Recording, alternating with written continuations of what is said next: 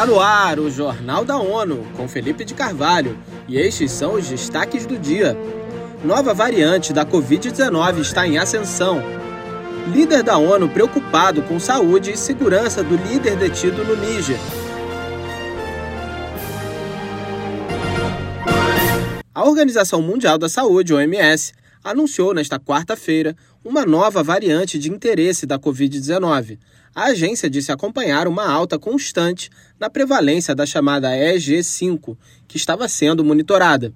Acompanhe com Mayra Lopes. Até segunda-feira, um total de 7 mil sequências foram compartilhadas por 51 países. A maior circulação ocorre em países como os Estados Unidos, China, Coreia do Sul, Japão e Canadá.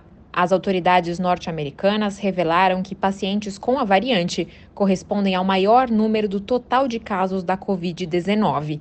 Falando a jornalistas em Genebra, o diretor da OMS, Tedros Ghebreyesus, advertiu que ainda persiste o risco de surgir uma variante ainda mais perigosa, que pode causar uma alta repentina de casos e mortes. Da ONU News em Nova York, Mayra Lopes.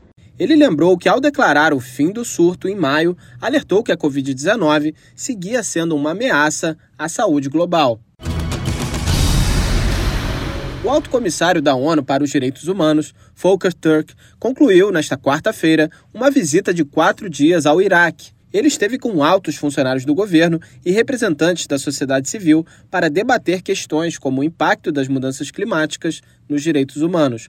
Ao concluir sua passagem pelo Iraque, Turk destacou à imprensa que pôde observar os efeitos da mudança climática no país, que marcou temperaturas de 50 graus Celsius e sofre com secas.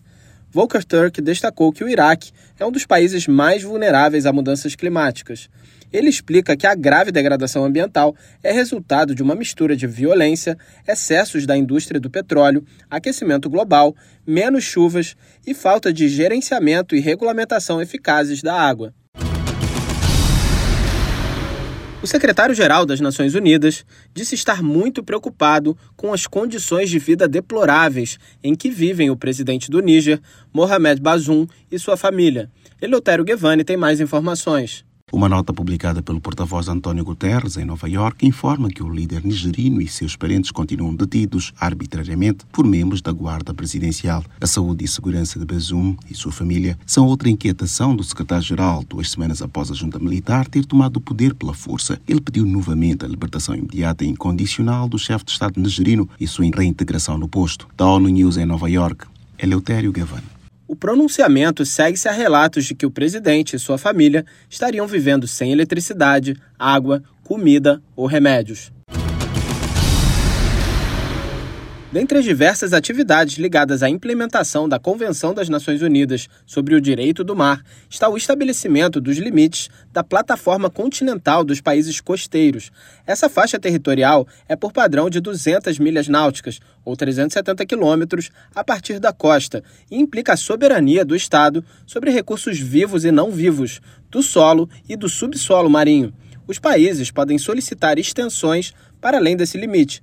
A comissão responsável pela avaliação de cada pedido é presidida desde julho pelo hidrógrafo Aldino Campos. Ele concedeu entrevista à ONU News em Nova York e explicou que esta é uma matéria de elevada importância para os países lusófonos, pois todos eles são banhados pelo mar. A grande maioria desses países tem a oportunidade de aplicar este artigo 36 e submeter junto da Comissão Limites da Plataforma Continental as suas propostas de extensão.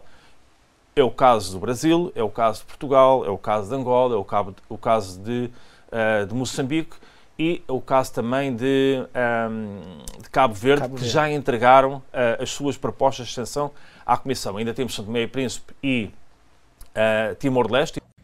Segundo o líder da comissão, o processo pode representar um encargo muito grande para os países, pois leva muitos anos para avançar.